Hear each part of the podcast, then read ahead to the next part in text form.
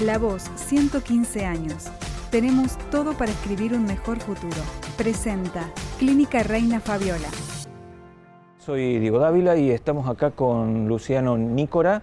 Eh, él es eh, fundador de una empresa tecnológica, Bene Global, además es representante en Córdoba de eh, la Fundación Endeavor, con la cual viene él mismo trabajando mucho y facilitando mucho el camino de los emprendedores cordobeses al, desarrollo, al crecimiento y al alcanzar digamos, los contactos con el mundo este, inversor en el, en el país. Hola Luciano, ¿cómo estás? ¿Cómo estás, Diego? Un gusto. Gracias por compartir y acá siempre acompañando a los amigos que tanto hacen por la comunicación del mundo emprendedor. Bueno, gracias. Eh, la idea era consultarte, ver primero cómo veías, eh, cómo imaginás a Córdoba en el año 2030. ¿Qué esperás de Córdoba para los próximos 10 años?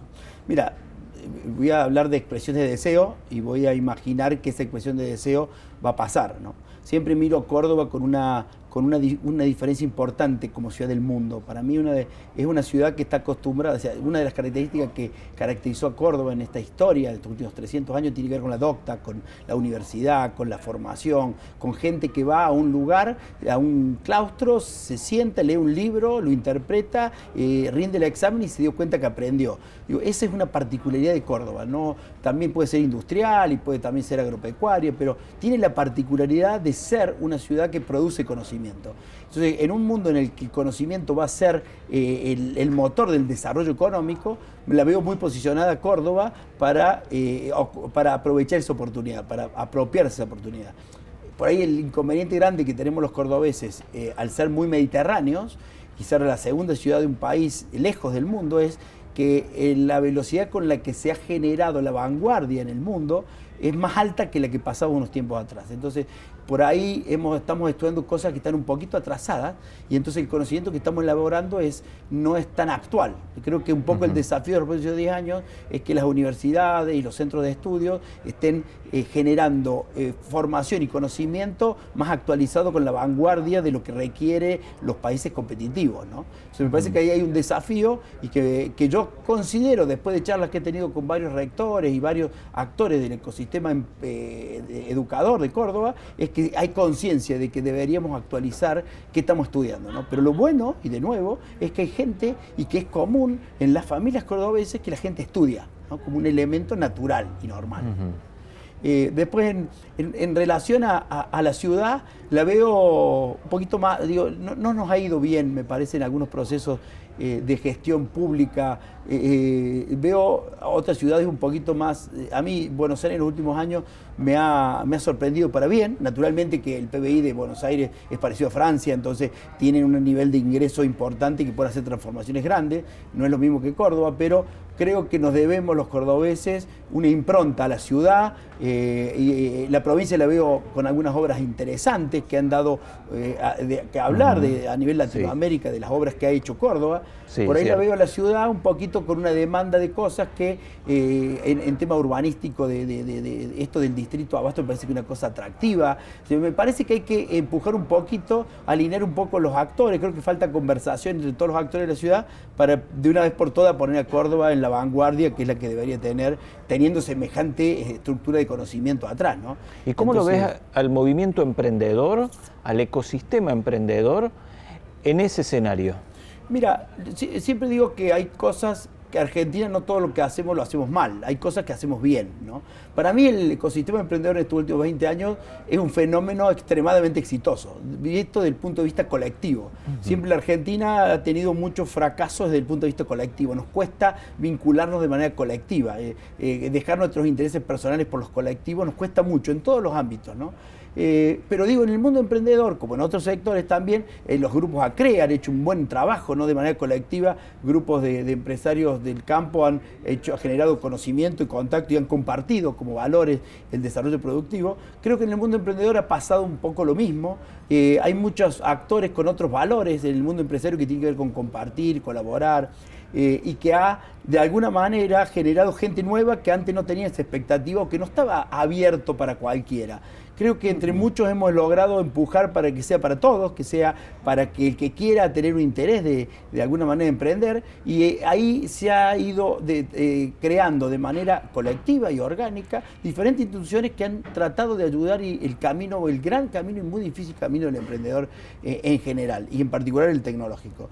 Entonces creo que es un caso de éxito, y por ahí cuando me preguntan, uy, y Qué bueno que, el, que las políticas han ayudado al emprendedorismo en Argentina y yo no creo que ningún partido ni ningún gobierno de los diferentes estratos municipal, provincial y nacional ha creado el emprendedorismo. El emprendedorismo ha sido un movimiento que se creó solo, que nos ayudó entre nosotros, que nos abrazamos y armamos una red fuerte y que el Estado sí ha reconocido este movimiento y ha, generado políticas, ha generado normativa y ha generado programas, tanto a nivel municipal, provincial y nacional. Entonces, es, es pero no, no lo hemos ganado al final de cuentas. Entonces, creo que, dicho esto, en el que ha tenido un caso de éxito y se ha formado, creo que el ecosistema emprendedor hemos tenido muchas conversaciones con los candidatos a intendentes y, yo eh, eh, tengo una ilusión grande de que ese talento creativo que hay en los emprendedores de Córdoba pueda estar cerca del, orden, del orden público, ¿no? de, llevar eh, tal vez sueños a emprendedores estando en, determinadas funciones de la parte pública, creando y llevando esta colaboración y estas ganas de, generar disrupción y de generar procesos nuevos. ¿no? Eh, me imagino, eh, porque con Martín Ayora hemos hablado muchas veces, gente del mundo emprendedor cerca del gobierno, ¿no? ayudando, colaborando.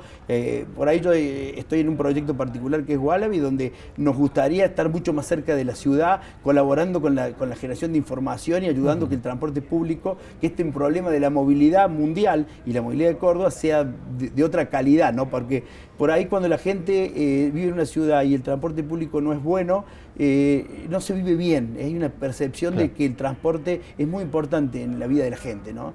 por ahí... Y hay otras problemáticas sociales como el, tema de la basura, de la seguridad, que también podrían colaborar, ¿no es cierto? Sí, sí, mira, hay un movimiento enorme también que es emprendedor, pero con un tinte particular que son los de triple impacto, que en Córdoba están creciendo de manera increíble. Yo estoy en ese grupo y entonces todos los programas, todas las compañías tienen, más allá del fin de lucro que tiene cualquier compañía, tiene el impacto social y el impacto económico como un baluarte importante del desarrollo.